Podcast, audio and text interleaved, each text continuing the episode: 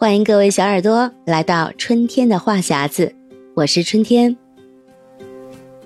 世界上有一种动物，但凡见过它的人都会深深的爱上它，这种动物就是大熊猫。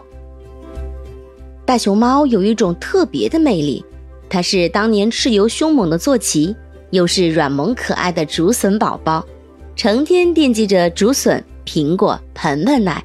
它长得圆滚滚的。黑白相间的漂亮皮毛，更是让人立马忘记了那个曾经的坐骑。是的，今天我们就聊一聊熊猫。这里说的熊猫是大熊猫，小熊猫是另外一种哦。熊猫作为我国特有的物种，再加上野外繁殖的困难，大熊猫曾经一度成为全球濒临灭绝的动物。经过我国动物专家的不断努力。二零一六年，大熊猫已经从世界自然保护联盟濒危物种红色名录中的濒危动物降为易危动物。大熊猫属于食肉目熊科大熊猫属下的唯一一种哺乳动物，有两个亚种，分别是四川大熊猫和秦岭大熊猫。目前已经有十七个国家通过大熊猫与我国建立了友好的关系，其中。日本、英国、比利时、加拿大、荷兰等国被大家评为最喜欢熊猫的友国，其中荷兰甚至向我国申请了十六年，熬走了三位首相，才成功的租借到了熊猫。可想而知，熊猫是多么的惹人喜爱呀！那么，在外旅居的熊猫们过得如何呢？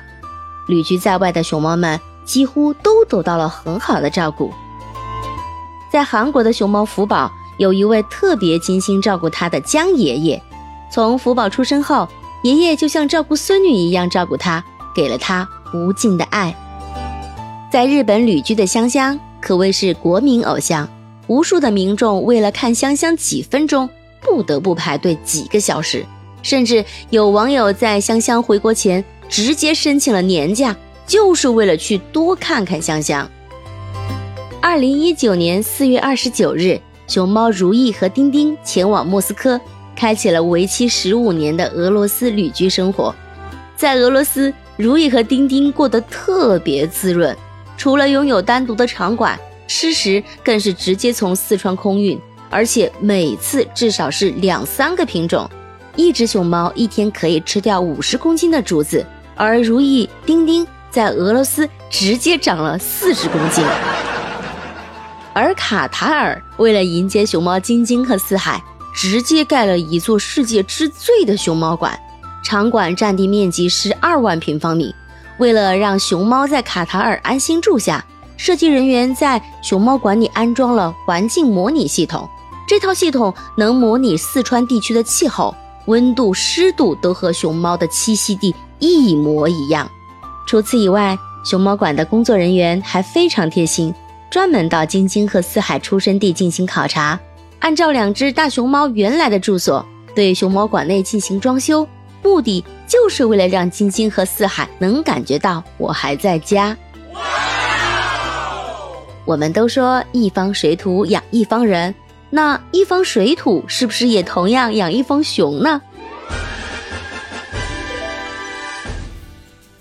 在法国的圆梦完全呢是过的是贵公子的生活，优雅的在大泳池里泡澡，仿佛下一刻就要拿出红酒杯，红酒配香槟，泡个美容澡，淡定淡定。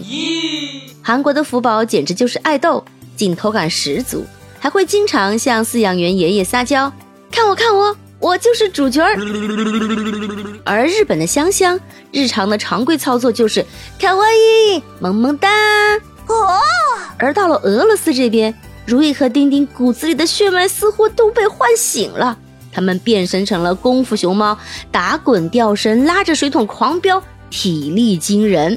K.O. 可是也并不是所有的熊猫出了国都过得很好。特别要提到是最近让人特别伤心的美国孟菲斯动物园。二零零三年，美国孟菲斯动物园申请租借大熊猫成功，为期二十年。可谁知旅美的乐乐和丫丫在美国不但吃不饱，还各种问题频出。而乐乐在他生命最后时光过得很凄惨，骨瘦嶙峋，最后无奈的倒下了。如今丫丫的状况也不太好，不但骨瘦嶙峋，还染上了皮肤病，并且没有得到任何的救助。现在关于接丫丫回国的手续也已经在走程序了，真心希望丫丫能撑到回到祖国的那一天。而美国孟菲斯动物园竟然还厚颜无耻地说，他们已经很尽心的照顾了。要知道，大熊猫这个物种是中国仅有的品种，目前属于易危动物，现在仅有的也只有几千只，依然属于需要重点保护的物种。有多少国家为了租借到熊猫费尽了心思，而美国不仅没有照顾好乐乐和丫丫，更加厚颜无耻的要求，在乐乐和丫丫回国后。希望能再租借两只年轻的大熊猫。毫无疑问，千变万化的熊猫治愈了多少人的心灵。熊猫这种可爱的动物，它象征着和平与友好、幸福与安康。愿所有在外的熊猫能够健康快乐的生活，健健康康的回家来。这里是春天的话匣子，欢迎各位小耳朵在评论中发表你的意见，我们畅所欲言，谈天说地。每天聊一聊，快乐不会少。春天的话匣子等待你的评论哦。如果你喜欢本期话题，记得点赞、评论和转发。我们下期再见。